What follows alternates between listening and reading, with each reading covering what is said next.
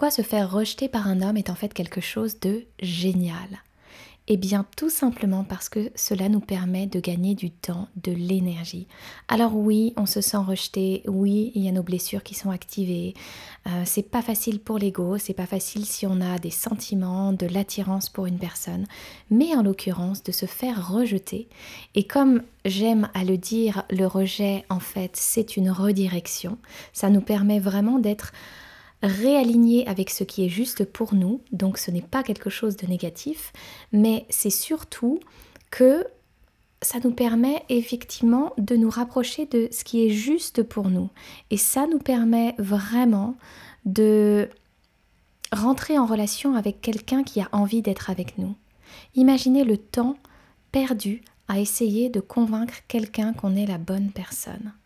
En fait, les hommes ont pour habitude de laisser traîner les choses. Ils ont une technique qui est euh, de donner de moins en moins de nouvelles.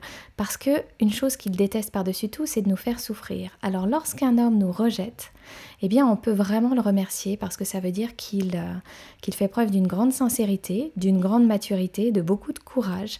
Et nous, ça nous fait gagner un temps fou. Alors une fois que le moment, le temps de de l'ego blessé est passé, alors on peut ouvrir les yeux et ressentir de la gratitude pour cette personne.